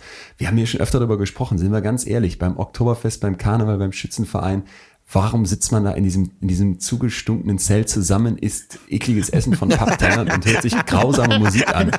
Äh, ja, ist ja völlig klar, ne? Ist völlig klar. Man braucht eine Ausrede zum Saufen. Ich fand es auch so geil in der Corona-Pandemie, als dann hieß, äh, beim, beim, Karneval war der Vor, äh, Vorschlag, komm, wir legen das in den Sommer. Da habe ich gedacht, überragend, nicht mehr so frieren beim Trinken, ne? Und die, die Karnevalistinnen und Karnevalisten haben gesagt, um Gottes Willen, das Brauchtum. Aber ich finde, da wird einfach mal klar, wenn das so eng verbunden ist, und jetzt will ich nicht auf wie draufhauen, um Gottes Willen, ich stehe ja mittendrin aber dass man sich einfach als Gesellschaft klar machen muss, da ist ganz, ganz viel unter der Wasseroberfläche, wo es eigentlich schon total problematisch ist, ja. wo du aber erstmal in der Unauffälligkeit mitschwimmen kannst. Und das ist ja auch das, was du gerade beschreibst. Ja, und das war auch der Grund, warum ich nüchtern geschrieben habe. Also ich habe festgestellt, dass ich mit so vielen Vorurteilen konfrontiert bin, mit so viel falschem medizinischem Wissen, dass ich gesellschaftlich und kulturell festgesetzt hat und das einfach nicht stimmte und äh, das so ja. weit verbreitet ist, dass wir es alle irgendwie glauben, dass ich es auch selbst geglaubt habe. Und ähm, das heißt, ähm, ich hatte das Gefühl, ich muss erstmal gegen also diese ganzen Vorurteile angehen und äh, deutlich machen, ähm, also wie wir uns eben auch als Gesellschaft belügen. Ja. Und äh, dass es natürlich nicht nur der Einzelne ist äh, oder die Einzelne, der oder die trinkt und sich selbst täuscht, sondern dass wir eben auch um diesen Status von Alkohol als mhm. einer allgemein akzeptierten Droge aufrechtzuerhalten, uns selbst belügen müssen als Gesellschaft. Ja, ähm, Leon hat ja eben das Beispiel gebracht von der Beziehung, in der man unglücklich ist und dann eben auf andere zeigt, die ja, wo es ja noch wesentlich schlechter läuft. Ähm, auch das ist ja natürlich Selbstbetrug in Reinform. Ähm, das müsste man schon fast so als weitere Überschrift drüber setzen, der Selbstbetrug. Und du hast ja gerade auch ja. den Selbstbetrug und du hast ja auch gerade davon gesprochen, dass wir als Gesellschaft diesen Selbstbetrug einfach so akzeptiert haben. Und das, darum ging es dir ja auch, dass ähm, den Scheinwerfer dahin zu richten, wo beim Selbstbetrug vielleicht die Dunkelheit ist. Ja. Ja, an all die Ecken, wo wir nicht so gerne hingucken, aber von denen wir sehr wohl wissen, dass das Ecken sind, die unser Leben bestimmen oder die, die wirklich große Schatten auf unser Leben werden, werfen. Ja. Und ich glaube, dass es total gut tut, allgemein grundsätzlich in solche Ecken zu gucken. Also für sich selbst in seinem eigenen Leben, als auch in, ähm, in der Gesellschaft oder in der Kultur, in der wir leben. Ich fand das richtig heftig, als wir beide, Daniel, das erste Mal telefoniert haben. Da hast du mich äh, nach drei Sätzen gefragt, warum liest du das Buch? das Lustige ist, ich hätte mal kurz davor, euch eben beiden, beiden nochmal diese Frage zu stellen. Ja, was, ist, was ist dann eure Beziehung zum Trinken? Genau. Und da finde ich, ist jetzt, ist jetzt wirklich aber auch ein Moment, wo, wo ich, als ich das dann gelesen habe und genau da an ganz vielen Stellen dachten, so ist es, dieses Selbsttäuschen, diese Kultur, in der das so normal ist. Du hast das auch so schön beschrieben, dass Alkoholprobleme immer so feminisiert werden. Das sind die Ja. Frauen, ne? Aber die Männer, das sind so Draufmachttypen, so Franz. Josef Strauß, die saufen können und Junkes, die einen raushauen und das ist dann auch lustig. Und da habe ich, also als ich die ersten Seiten von deinem Buch gelesen habe, habe ich wirklich gedacht, okay, krass, weil man sagt ja immer nicht ich und die anderen, aber wenn man dann, wenn man dann ganz ehrlich so merkt, gibt es nicht Momente, wo du dich total drauf freust, dass jetzt wieder irgendwie die Party ansteht? Und warum freust du dich eigentlich so total auf die Party? Weil du weißt, es wird Alkohol getrunken, es wird eskaliert, es gibt mega die Stimmung, es wird mal alle, alles vergessen, alle schlagen so über die Stränge, es ist so, ein, so eine Lockerheit da. Da habe ich mich schon angefangen zu fragen, wenn das für mich den, den Kern von so einer Party dann ganz zentral mit ausmacht, ist das nicht zum Beispiel etwas, wo ich mir ehrlich dann eingestehen müsste, das ist auf jeden Fall kritisch? Ja, also ich, ich bin mir nicht ganz sicher. bin mir- ich war würde mir auch immer nicht ganz sicher. Also weil das ja jede Party ähm, pathologisieren würde. Und Ja, es ist ja. tatsächlich so, dass also ein Großteil der Menschen können trinken. Ähm, die äh, haben diese Krankheit nicht. Und, ähm, und es äh, gibt verschiedene Einschätzungen, verschiedene Studien und ähm, also eine Zahl, die, äh, glaube ich, relativ vertrauenswürdig ist, dass ungefähr 15 Prozent der Leute ähm, zumindest Tendenzen zum ähm, zur Abhängigkeit haben und, äh, und diese Anlagen für diese Krankheit. Und das ist eine Krankheit. Und das heißt, Ja. andere Menschen, also die äh, 85 Prozent der Leute, die das nicht haben, ähm, die können natürlich trinken. Und das heißt, die hören irgendwann von selbst auf. Und also ich kenne, also alle Leute, die ich kenne, hatten solche Phasen, äh, wo sie zu Partys gingen, wie du sie beschreibst. Ja. Ähm, das ist so ein, ein Ritual des jungen Erwachsenenseins und ähm, da, darin liegt auch was Schönes natürlich. Aber ich glaube, dass wir, um das auch machen zu können, akzeptieren müssen, dass es eben eine gewisse Anzahl von Menschen gibt, die das nicht können und die davon krank werden. Ja. Und ja. Ja, aber das ist ja für viele jetzt schon fast wieder eine Ausrede, dass sie sagen, naja, okay, ich gehöre zu den 85 Prozent, die das gut kontrollieren können. Also bei mir besteht keine Gefahr. Ja, aber genau das ist das Interessante, weil ähm, also weil ich glaube, ich glaube persönlich, wenn du dir schon sagen musst, dass du das gut kontrollieren kannst, Ja. dann ist es eigentlich schon zu spät. dann dann, dann äh, hast du dir eigentlich schon oder ein Teil von dir hat sich eigentlich schon eingestanden. Okay, da da gibt es etwas, was Ah. ich kontrollieren muss, Ah, okay, ja. was so problematisch ist. Wie, wie ist es denn bei dir, Atze, beim Lesen des Buchs und auch so überhaupt beim Nachdenken, ich und Alkoholproblem? Naja, ich habe tatsächlich mir dieses Buch gekauft. Das war mein erstes, was ich von Daniel gelesen habe, um mal einzuordnen, wo ich stehe. Ich, äh, ja, das, Gott sei Dank sind ja viele Fakten eben drin. Es ist nicht nur gut geschrieben äh, und schön geschrieben, sondern es, es sind viele Fakten drin. Und es sind viele Stellen, wo man eben dann wirklich über sich nachdenkt. Äh, Leon, ich erinnere an unser letztes Saufgelage, wo wir natürlich auf höchstem Niveau äh, sechs oder sieben Flaschen Champagner geleert haben.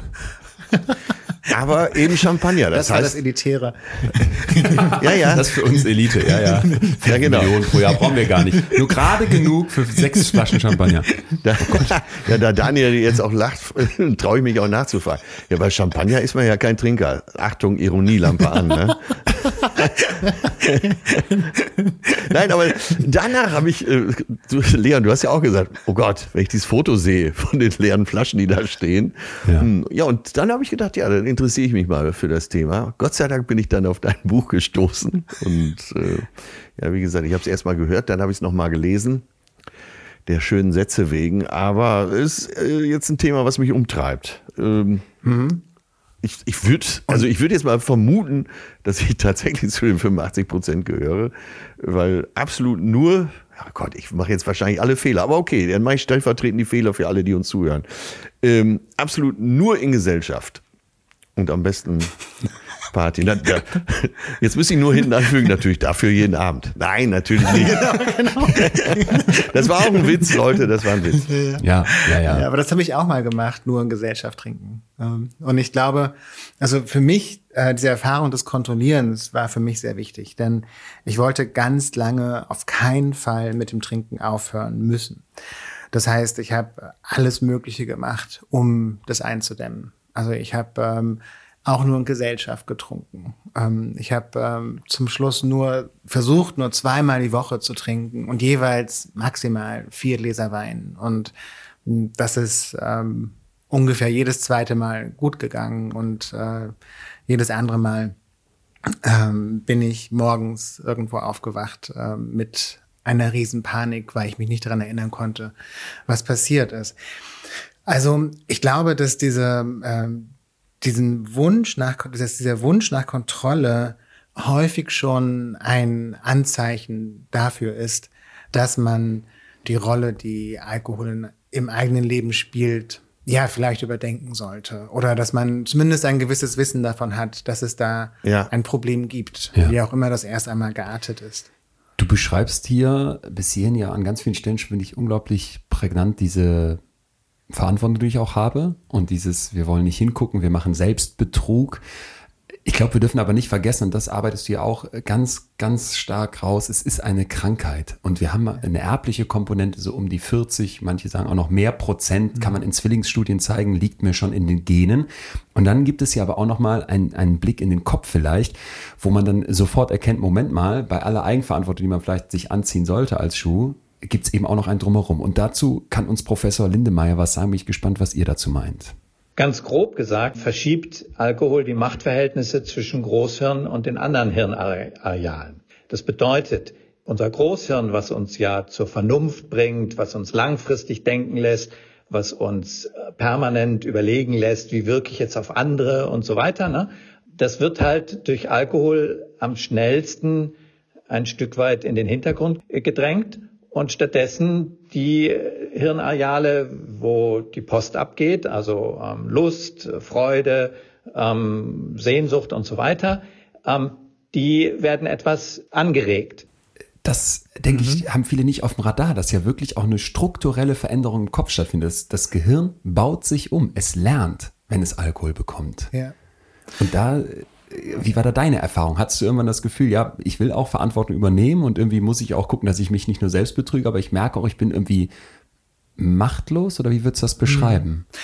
Ich glaube, dass Machtlosigkeit äh, die ja grundlegende Komponente von Abhängigkeit ist und auch das, was man sich äh, vielleicht vor allem, wenn man kontrollieren möchte, äh, nicht eingestehen kann. Also, dass man das eben nicht kontrollieren kann. Und für mich ich habe mich sehr lange vor dieser Einsicht gewehrt, dass ich äh, machtlos bin, ähm, was das Trinken betrifft und auch was andere Drogen betrifft. Und in dem Moment, in dem ich es mir eingestanden habe, ähm, hat sich plötzlich ganz viel verändert. Das war, als würde man eine Karte aus dem Kartenhaus ziehen und alles ist zusammengebrochen. Diese neurologischen Veränderungen, von, äh, von denen du sprichst, das ist natürlich so wichtig, weil ähm, es betrifft eben nicht nur das, das Großhirn und die anderen Gehirnteile, sondern es betrifft auch äh, ganz konkrete Strukturen im Gehirn, bestimmte Wege, wie wir Entscheidungen treffen, bestimmte neurologische Wege. Und das heißt, ähm, dass es sehr schwer ist, mit dem Trinken aufzuhören, weil mhm. diese Gewohnheit eben unser ganzes Gehirn verändert hat. Und das Faszinierende ist, dass man ähm, sich ähm, ja jahrelang und noch länger wahrscheinlich genau an diese Entscheidungswege erinnert, dass das Gehirn auch gerne diese Wege wieder gehen würde.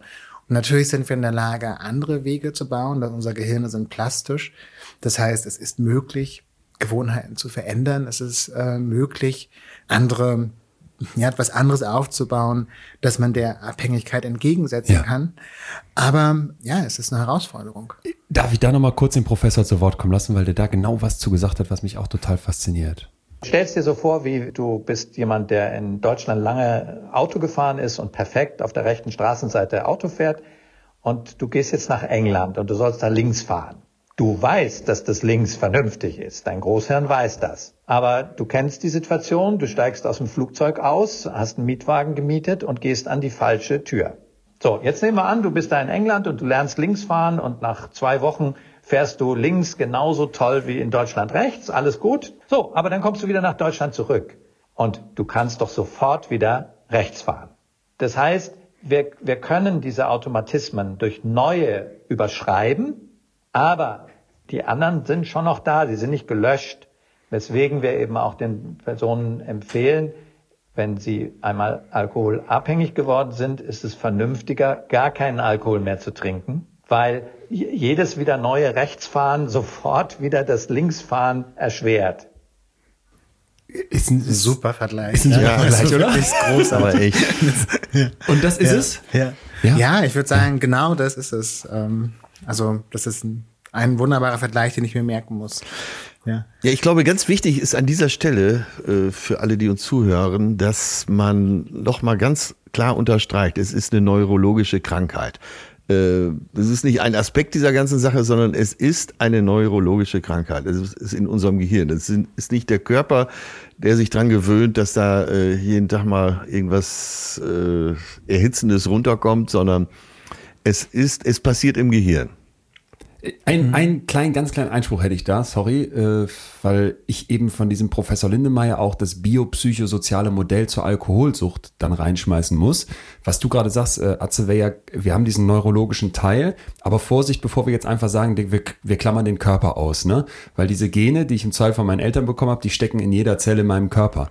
Dann, neben diesem biologischen, müssen wir immer noch das psychologische mit berücksichtigen? Jetzt mal abgesehen von, den, von der Neurologie, die natürlich mit der Psyche direkt zusammenhängt. Gibt es irgendwelche Verhaltensmuster, was ich gelernt habe? Es gibt vielleicht schreckliche Erfahrungen, die ich, die ich gemacht habe, die ich im Alkohol ertrinken möchte, wie eine Kriegssituation jetzt in der Ukraine oder eine, eine Einsamkeit in der Pandemie. Und noch ein ganz wichtiger weiterer Punkt, weshalb ich finde, man sollte nicht, nicht nur in den Kopf gucken, sondern auch, es hat immer auch eine soziale Komponente. Wer lebt wie um mich herum? Was ist so die Gesellschaft, wie die mit Alkohol umgeht? Weißt du, was ich meine? Ja, ich wollt, darauf wollte ich als nächstes kommen. Okay. Äh, das hat Daniel in seinem Buch ja auch ganz klar beschrieben. Eben 2,5, circa 2,5 Millionen Kinder leben in einem Alkoholumfeld. Und das zahlt ja jetzt gerade auf das ein, was du gesagt hast. Genau, mhm. total. Und was ich aber dazu noch sagen wollen würde, ist, dass wir sehr lange geglaubt haben oder sich gesellschaftlich sehr lange dieses Vorurteil gehalten hat, dass Abhängigkeit eine körperliche Krankheit ja, genau. wäre. Ja, also wir sind alle damit aufgewachsen, mit dem Wissen, dass alkoholkranke Menschen auf Entzug müssen. Und zwar alle. Dass man erst alkoholkrank ist, wenn man morgens ja. zittert äh, und so weiter. Ja, ja. Und, und ich glaube, ähm, dass dieser, äh, diese Verschiebung, ähm, äh, das so zu sehen, dass Alkoholismus nur eine körperliche Krankheit äh, wäre, dass das einer dieser Selbsttäuschungsmechanismen ist. Ja, Weil die, die Wahrheit ist natürlich, dass tatsächlich äh, hat Alkoholsucht irgendwann extreme körperliche Auswirkungen, äh, dramatische, wirklich schlimme körperliche Auswirkungen. Was hast du so gemerkt? Kannst du das beschreiben? Ich, ähm, ich habe keine körperlichen okay, Auswirkungen gehabt so. in dem Sinne. Ähm, also, also ich, also genau, was man alles ähm, haben kann. Also es fängt vom Zittern an bis ähm, Delirium Tremens und solche Sachen. Das habe ich alles nicht gehabt. Und das Interessante ist, die meisten Menschen, die ich kenne, die aufgehört haben zu trinken, haben das auch nicht gehabt. Okay. Und ähm, tatsächlich ist es so, dass wenn man diese körperlich, diese extremen körperlichen Auswirkungen spürt, eigentlich schon sehr viele Jahre oder sogar Jahrzehnte jo. abhängig jo. war. Ja, ja. Und es gibt bestimmte Studien, ich habe sie leider nicht mehr so ganz im Kopf, aber es ist eine nur geringe Prozentzahl von Abhängigen, äh, deren Abhängigkeit so weit fortgeschritten ist, dass sie eben auch einen körperlichen Entzug machen müssen, wie wir ihn kennen. Und zwar so gering, äh, ich glaube vier oder fünf Prozent. Bin mir nicht mehr ganz sicher. Ich habe dazu eine, eine Grafik aus der Forschung, wo eben gesagt wird, es ist wirklich wie so eine wie so ein Gradient, wie so ein Verlauf nach unten, dass du erstmal 4,8 Millionen Deutsche hast, die einen riskanten Konsum haben, dann 2,7 mit einem schädlichen Konsum und dann nochmal 1,6 Millionen mit einer Abhängigkeit, wo es also quasi immer weiter bergab geht vom, vom unangenehmen Zustand. Und erst ganz unten in dieser letzten kleinen Spitze, genau wie du es gerade beschreibst, da greift dann unser Suchthilfesystem. Und bei allem davor, ja, ach, ist ja. ja Genau. halb so Genau. wild, ne? Äh, Genau. Thema unter der Wasseroberfläche schwimme ich wunderbar mit. Ja, genau so. Ja. Jetzt beschreibst du ja äh, im ja in den letzten auf den fast auf den letzten Seiten, äh, wo du auf der Rennbahn bist mit deiner Freundin und ihr mal wieder feiert und mal viel, wieder viel zu viel trinkt, dass dir plötzlich klar wird, ab jetzt äh, wird es nie wieder schön sein. Ab jetzt werde ich Alkohol nur trinken, um um den Geist zu beruhigen oder äh, wie würdest du es ausdrücken? Ja, das ist, das ist tatsächlich ähm, genau das habe ich gedacht. Und es war so ein Moment, es war ein wahnsinnig schöner Tag. Äh, wir wurden eingeladen, um bei diesem Pferderennen zuzuschauen und ähm, durch einen, den Werbekunden einer äh, Freundin, der Freundin, mit der ich da, dort war. Und ja, und wir saßen auf dieser VIP-Tribüne und haben sehr teuren Champagner getrunken. Und, Elitäre Kreise. das waren ganz elitäre Kreise. Ja. Und, ähm, und ich saß so da und habe gedacht, okay, das ist eigentlich all das, was du dir vorgestellt hast immer, was wichtig sein sollte im Leben. Ja. Und es ist im Nachhinein sehr traurig, dass ich das dachte. Aber in dem Moment dachte ich das. Ähm, und es hat keinen Spaß gemacht.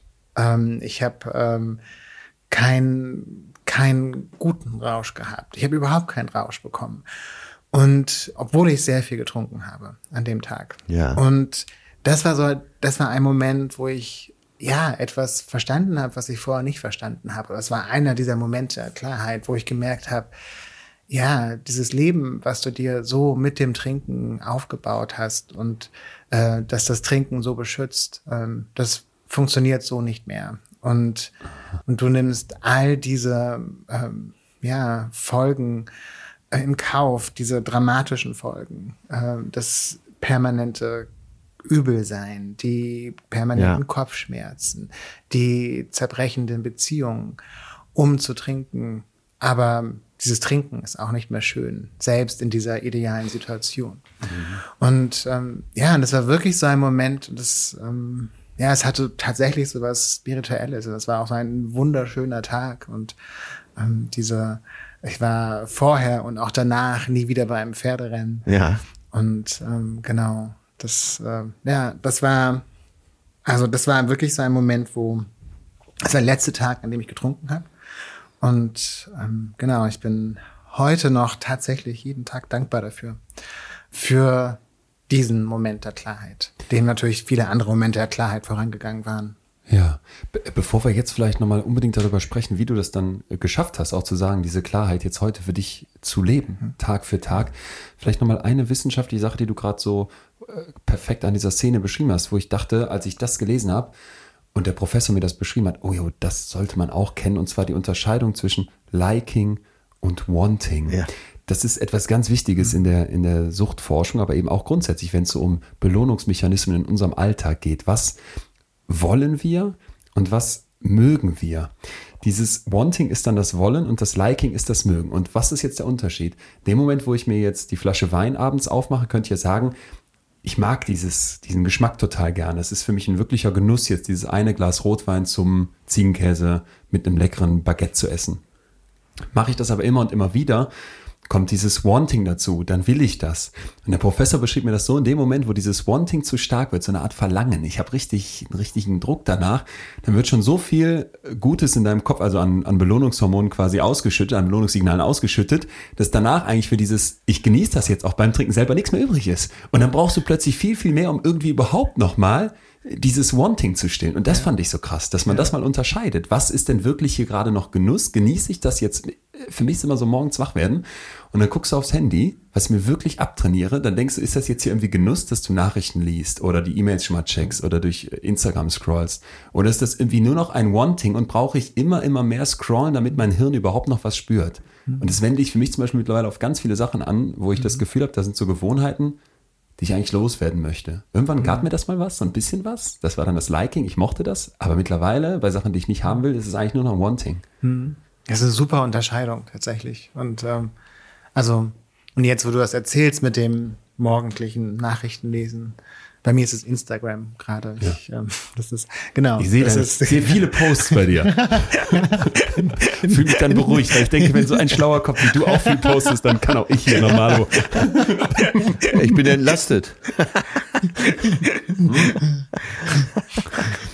Auch, auch meine Elterngeneration wird immer süchtiger gefühlt, lieber Atze, von Handys und Instagram und hast Ja, du da- nicht ich gehöre doch dazu, zu dieser Generation. Ja, bevor du dich zu sehr entlastest, wollte ich sagen. Okay, also du kennst es auch aus anderen Bereichen dann und dieses Wanting und Liking macht Klick. Ja, ähm, aber natürlich, ähm, ich würde immer eine große Unterscheidung treffen. Also was, was schadet dir in deinem Leben? Und ähm, natürlich ist das morgendliche Nachrichten und Instagram-Scrolling ähm, wahrscheinlich wirklich nichts Gutes. Aber es ist eben kein Vergleich Ja. zu dem Schaden, der eine Abhängigkeit mit sich bringt. Also ein, den äh, psychischen, den sozialen Schaden, äh, später auch den erwähnten körperlichen Schaden.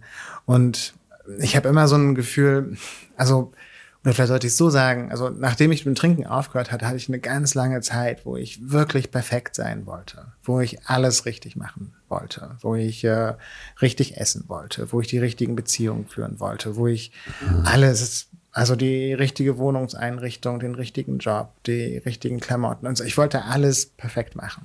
Und, ähm, und für mich war das wirklich wichtig, irgendwann, ja, zu sagen, nee, okay, das, ähm, das, was du gerade machst, das macht dich selbst wieder krank. Ja. Und seitdem glaube ich, dass äh, es ist wirklich wichtig, sich bei solchen Dingen wie diesem Doomscrolling ähm, mit einem Mitgefühl zu begegnen.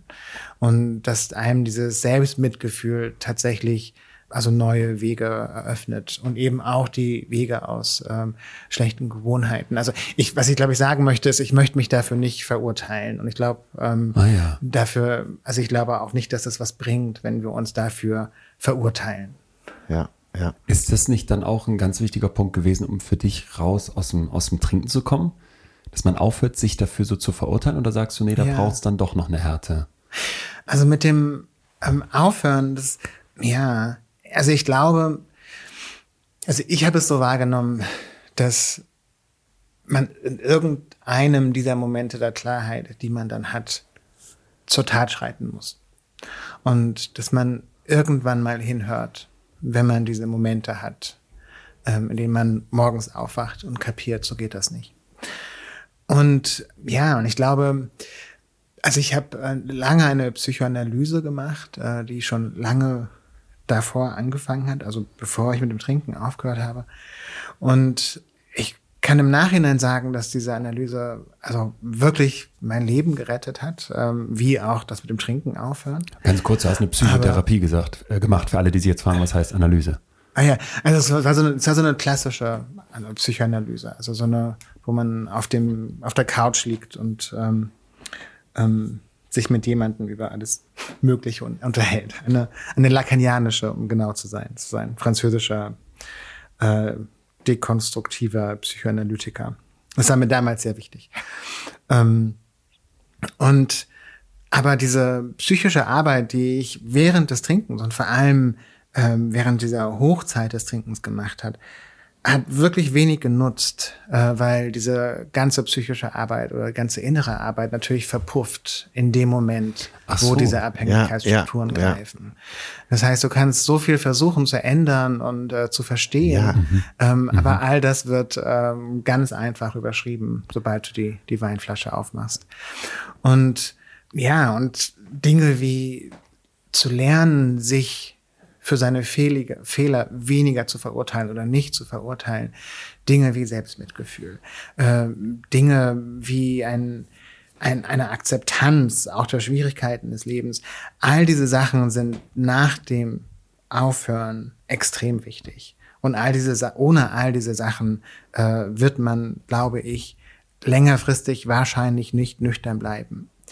Aber davor äh, haben sie in meiner Erfahrung nach zumindest ähm, also gar nicht so viel äh, Wirkkraft. Okay. Ja, ich glaube, das ist tatsächlich jetzt auch, äh, das war ein, eigentlich ein ziemlich gutes Abschlusswort, weil wir könnten jetzt, und da bin ich auch versucht, mit dir stundenlang über das ganze Leben nochmal reden. Jetzt das nächste Buch aufschlagen. Ich habe es Ja. hier neben mir liegen. Und ähm, Daniel, ich, Aber ich darf Ihnen noch zum, zum Schluss eine Frage stellen. Ja. Also, weil du, du hast ja gesagt, du hast ähm, äh, nüchtern gelesen in einem bestimmten Moment deines Lebens.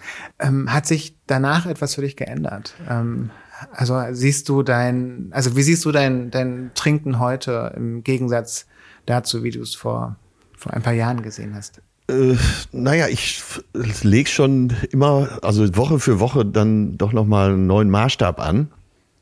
Und äh, glaube tatsächlich, man wird sicher was finden, wo ich dann doch irgendwie reinpassen würde.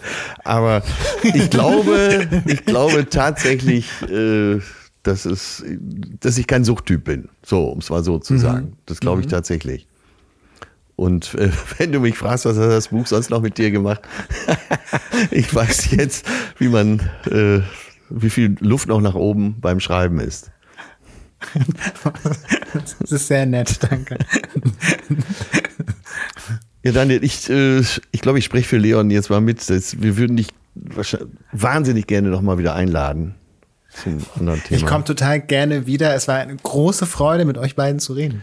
Es hat Ja. wirklich, hat wirklich Spaß gemacht. Und wir könnten jetzt Seite für Seite von, äh, vom Buch nüchtern durchgehen, aber äh, ja, Leute, lest das mal. Es ist neben allem anderen, was man da so erfährt, ein Hochgenuss. Daniel, wir hauen hier immer, wenn es irgendwie möglich ist, für unsere so geliebte Community noch einen raus. Kommen wir irgendwie über dich an zwei Bücher von dir, vielleicht sogar mit einem persönlichen Gruß drin? Absolut. Echt? Ja, überhaupt kein Problem. Äh, Und wo kriegt ihr das Buch? Da geht ihr einfach auf wemind.de, Link wie immer in der Podcast-Description, sonst einfach googeln und da könnt ihr dann an der Verlosung von Daniels Buch teilnehmen. Viel Glück. Daniel, tausend Dank. Von meiner Seite ehrlich gesagt an allererster Stelle fürs Schreiben, weil ich bin so begeistert von diesen Texten. Du hast mich mit nüchtern in ein Thema gebracht, wo ich dachte, da muss ich gar nicht drüber nachdenken und dann plötzlich dachte ich an so vielen von deinen Seiten doch. Und wie du es geschrieben hast, ist unfassbar schön und noch mindestens genauso schnell verschlungen habe ich allein äh, und das auch gefühlt 25 Mal an Weihnachten verschenkt. Es kann auch keiner mehr in meinem Umfeld den Namen Daniel Schreiber hören, das muss ich leider dazu sagen. Jetzt liegt hier neben mir noch zu Hause. Also äh, wirklich vielen Dank, dass du da warst und hier mit uns gesprochen hast. Vielen Dank für die Einladung und das super nette Gespräch. Danke. Es hat total Spaß gemacht. Mach's gut. Bis bald vielleicht nochmal. Ja, tschüss. Und in meinem Umfeld können alle den Namen Daniel Schreiber sehr wohl noch hören, obwohl ich ihn genauso oft gesagt habe wie du. Nur habe ich ihn wahrscheinlich etwas besser ausgesprochen. Daniel Schreiber.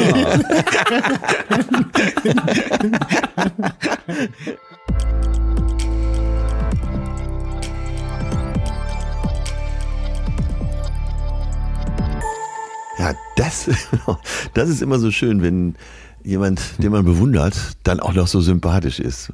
Oh Gott, ich hatte so einen Bammel jo, vor diesem jo. Interview. Jo. Denk mal an mich. Ich habe hier alles aufgeräumt. Ich habe alles ordentlich gemacht und sauber gemacht. dann dann, dann habe ich noch diese, äh, wir, wir haben ja äh, dann so äh, Kopfhörer hier drin, so kleine Kopfhörer, die, die so In-Ears sind, die man sich reinsteckt. Und ich kann jeden nachvollziehen, der es eklig findet. Ich fänd's total eklig. Also habe ich die so richtig aufwendig desinfiziert für Daniel hingelegt und er guckte so mit so einem Blick drauf. Oh nein, den soll ich jetzt ins Ohr stecken. Und er war mir direkt noch sympathischer, weil ich mich so verbunden fühlte. ähm, Wahnsinn. Wahnsinnskopf. Ja, und großartiger Mensch anscheinend. Ja, wirklich. Wirklich, wirklich. Neue Blicke aufs Nüchternsein? Ja, und äh, Schon, ne? eben nochmal äh, wirklich alle aufs Buch verwiesen. Ähm, wir können gar nicht, wir können es gar nicht so aufbereiten, wie das Buch es verdient. Jede Seite ein Juwel und äh, eigentlich hätten wir das ganze Buch vorlesen müssen, ja, aber äh, bitte hört euch das an oder lest es. es am besten lest ihr es, weil ich habe es ja auch nochmal gedruckt gekauft, um mir wichtige Sätze anzustreichen. Es ist großartig. Ja. Und vor allem, das habe ich wirklich gemerkt, es, es macht was mit einem. Wie gesagt, ich saß abends in der Bar und habe anders über Alkohol nachgedacht. Und ich glaube, jetzt kann man einerseits sagen, oh, ist aber schade. Äh, Da nimmt man sich doch total den Spaß und das gehört doch auch zur Kultur und das ist doch jetzt auch, ne, nach so einem super Abend äh, auf Tour will man sich doch dann auch was gönnen. Ja. Aber ich glaube genau das, und das haben wir hoffen, hoffentlich heute erkannt, ist eben auch eine Riesengefahr, die darin schlummert. Man kann ja einfach Glück haben und zu den, zu der, auch zu der großen Mehrheit gehören, die damit gut klarkommen, wo ich jetzt auch sagen will, gehöre ich auch zu. Ja. Aber ich finde, man darf und muss auch eine ganze Reihe von, von kritischen Fragen stellen. Man sollte sich auf jeden So. Fall von Zeit zu Zeit hinterfragen. Und das nicht nur bei Alkoholkonsum, sondern eben auch bei jeglicher Art von Selbstbetrug. Total. Bin ich schon im Selbstbetrug oder ist das alles noch so, in Anführungsstrichen natürlich, in gesunden Bahnen? Aber ja, das steht im Buch drin. Ist bemerkenswert und bedenkenswert. So. Und es gibt noch übrigens was, wer jetzt sagt, äh, mir gefällt so grundsätzlich, wie Daniel arbeitet. Der hat ein Newsletter, Dear Daniel, und ähm, das ist total charmant gemacht. Da schreiben also Leute und er antwortet dann mit einem kurzen Essay. Aber nicht nur das, sondern gibt es noch eine ganze Reihe weiterer Sachen, die der aufbereitet. Da kann man sich einfach für anmelden. Ähm, gibt es eine kostenlose Variante, gibt es aber auch welche, wo man ihn dann noch supporten kann. Da gehört dann noch ein bisschen mehr dazu. Den Link dazu packen wir für euch mal in ja. die Podcast-Description und würden euch das genauso ans Herz legen, wie jetzt das. Ich glaube, einmal haben wir es schon erwähnt, das Buch, vielleicht auch zweimal das öfter erwähnte Buch. Ansonsten, liebe Atze, ich gehe jetzt noch ein bisschen Maden aus meinen Oberschenkelhaaren zupfen. Was machst du noch? ähm, ja, eigentlich wollte ich auch gerade los. Ich, äh, du hast ja eben äh, eingangs unseres Gesprächs gesagt, äh, dass du dieses Meme gesehen hast, wo dabei McDonalds angeblich ja. Kalorien oh abgestapelt Gott. werden sollen. Ja. So, jetzt äh, bin ich einmal um die Alster gestern. Es mhm. sind ungefähr 7,2 Kilometer und dann strammen Schrittes. Strammen Schrittes und Kalorienverbrauch irgendwie ja. 290. also nicht mal ein halbes Käsebrötchen. das ist so demütigend, ne?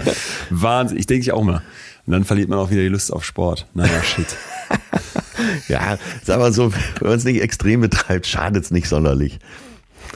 Aber schöner als ohne. So, nächste Woche. Oh Gott, nächste Woche, was machen wir denn dann?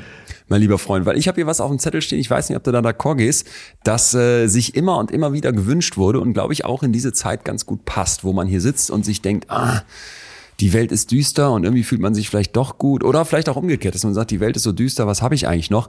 Wärst du dabei, wenn wir mal die Dankbarkeit beleuchten? Ach, das haben wir ja schon lange vor uns hergeschoben. Ja, ja super, finde ich sehr, sehr gut. Ne? Ja. Dass man, dass man, kennst du nämlich dieses Gefühl, äh, dass man so da sitzt und sich und sich immer mal wieder vor Augen rufen muss, wofür man eigentlich dankbar ist. Ach, ganz, ganz also, wichtig. Dass man das vergisst. Ganz wichtig, ganz wichtig. Ähm, da, da sollten wir auch über Rituale sprechen, morgens beim Aufstehen und so, äh, weil ich habe morgens so ein Dankbarkeitsritual und ja, das könnte ein sehr, sehr verrat noch nicht. Geil. Schönes okay. Thema für uns sein. Sehr, ja. Sehr gut. Und ich habe ich hab eine Warnung für alle Leute, die einfach nur diese Dankbarkeitstagebücher ausfüllen, weil da läuft aus meiner Sicht was ganz Zentrales schief. Ja. Bin ich mal gespannt, ob das irgendwie mit deinem Ritual kollidiert oder nicht. Aber äh, äh in diesem Sinne, wie immer, viel Forschung dann, viel Psychologie, aber noch viel mehr Lebensweisheit von dir. Nächste Woche hier serviert in der gewohnten Manier. Und bis dahin, liebe Welt da draußen, wenn euch gefällt, was wir hier so machen, dann würden wir uns riesig freuen, wenn ihr vielleicht diesen Podcast abonniert, falls noch nicht geschehen und uns vielleicht auch eine kleine Rückmeldung da lasst, eine Bewertung. Ihr könnt uns mailen, ihr könnt aber auch gerne in diesen Podcast-Apps was schreiben. Das lesen wir uns mit größter Freude durch, ja. auch wenn es kritisch ist oder gerade. Gerne bei Instagram, auch. ja und sonst bei Instagram direkt. Mhm. Und wie immer findet ihr zu dieser Folge, hatte ich angekündigt, alle Infos nochmal auf wemind.de plus so ein bisschen Hintergrundwissen und ähm, ja, ja, auch die Möglichkeit eben zweimal das Buch von Daniel zu bekommen. In diesem Sinne. Ja, und äh, mein Hinweis noch, äh, Leute, kauft Garten für Leon Live solange er das macht, weil alle sind begeistert und äh, da ist die Intelligenz der Masse dann doch äh, äh, Nachweis genug. Ah, das lieb, dass du das sagst. Das, ähm, das ehrt mich. Und äh, tatsächlich gestern mit Marius gesprochen, meinem Tourbegleiter, es ist, es ist fast vorbei. Altes Hirn, neue Welt. Noch zwölfmal, glaube ich, wo es Tickets für gibt. Äh, Essen, Braunschweig, Stuttgart, München, Wien noch, Nürnberg und komme ich nicht auf alle Gießen und Saarbrücken auf jeden Fall, weiß ich. Äh, ja, und ich glaube, der Rest ist tatsächlich, der Rest ist, ist full. Bamberg, ah, Bamberg noch. Ja, in diesem Sinne. Was ist er? Was Atze sagt.